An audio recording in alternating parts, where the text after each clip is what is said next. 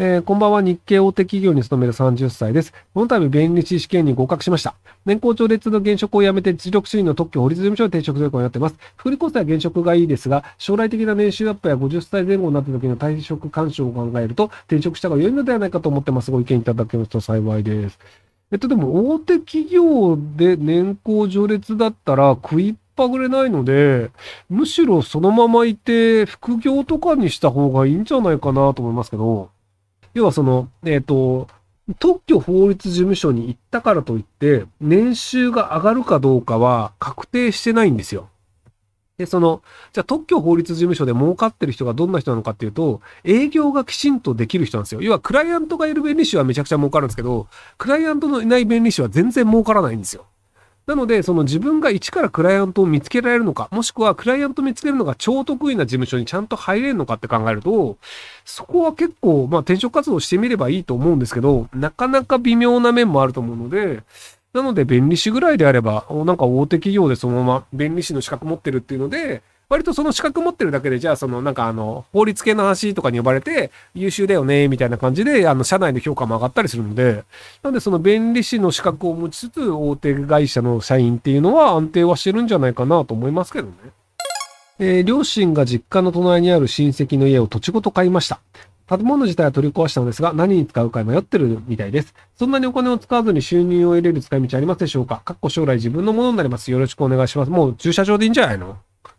あの、まあ、結局その、本来であれば、その、隣にあるから、その家をこう大きくしたいとか、で、そこに、で土地に、その、あなたにあげて、その、子供とかが横に住んで、孫も一緒に住んで、なんかそういうのを見たいってなると思うんですけど、またあの、独身の方だと思うんですけど、あの、結婚するときに嫌がられますよ。要はその、隣の土地に義理の父と母が住んでるっていう時点で、要は、一生その父と母に頭が上がらない生活をしなければならないわけじゃないですか。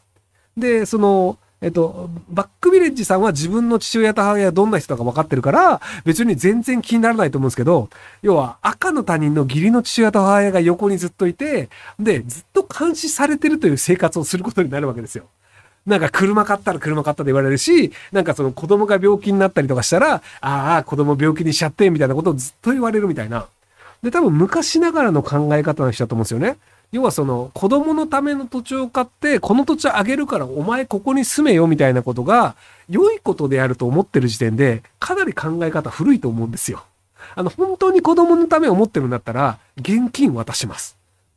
要はそのバックビレッジさんがまずどこで仕事するかわかんないじゃないですか。だから例えばじゃあそのなんかニューヨークで仕事したいってなってニューヨークで暮らしますってなったら別に実家の隣の土地なんかよりむしろ現金の方がいいわけですよ。で、じゃあニューヨークで土地か、そのマンション買ってそこで暮らしますっていうなんだったらもう現金もらった方がいいじゃないですか。で、じゃあその仕事がどんな仕事かで、じゃあその北海道でなんかその鮭イクラを取るような仕事がしたいとかあったら北海道行くだろうし、なんでその子供の人生というのは子供が自由に決めるものであって、親が住む場所を決めるようなものじゃないよねっていう、あの、ごく普通の感覚を親が持ってないし、で、そのバックビレッジさんも親の感覚が間違ってると思ってないんですよ。っていう家庭に嫁に行きたいかってなると、まあちょっと女性か男性かわかんないですけど、かなりハードル上がるので、なのでなんかその結婚しづらいっていう状況になるんじゃないかなと思いますけどね。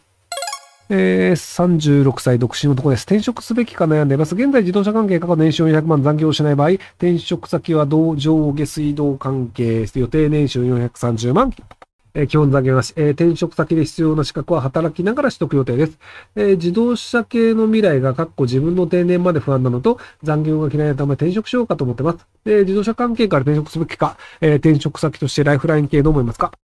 えっと、その上下水道関係というのが、あの、現場の体力仕事なのか、管理職も含むのかによります。その、ちゃんと、あの、60歳ぐらいまで日本って働かされるんですけど、60歳ぐらいになったとしても、きちんと給料が上がってって、辛くない仕事ができるんだったらいいと思います。でもその30代で体力仕事で、まあ体力仕事だから30代はなんとかなるよねってなっても、50とかになって体が回らなくなりましたってなると、多分その、そのスキルがあんまりない状態で転職しなきゃいけないっていう結構きつい状況になるので、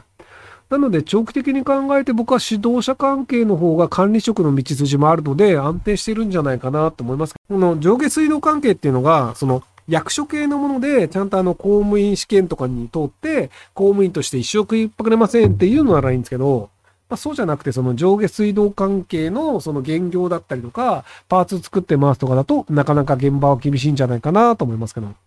えー、有期雇用の研修生が精神的に不安定でミスも多く契約を切ろうか迷っています。えー、数として残した方が良いのか迷っています。何を基準として決めたら良いのか教えてほしいです。医療従事者です。えっと、あの、もう有期雇用の間に切らないと、5年間働かせると、あの、無期雇用と同じ扱いになってしまうんですよ。法律上、5年間働かせると、もう正社員と同じ扱いになるというのがあるので、なので、あの、切る、切った方がいいよねと思うのであれば、早めに切った方がいいです。逆にそのなんか3年4年目とかになっちゃうと、なんか俺ずっとそのなんか雇われ続けて無期雇用に行けるんじゃねっていうふうに誤解をしてしまって、切った時にめっちゃ揉めるパターンがあるので、なので、あの、やばそうだったら早めに切った方がいいんじゃないかなと思いますけど。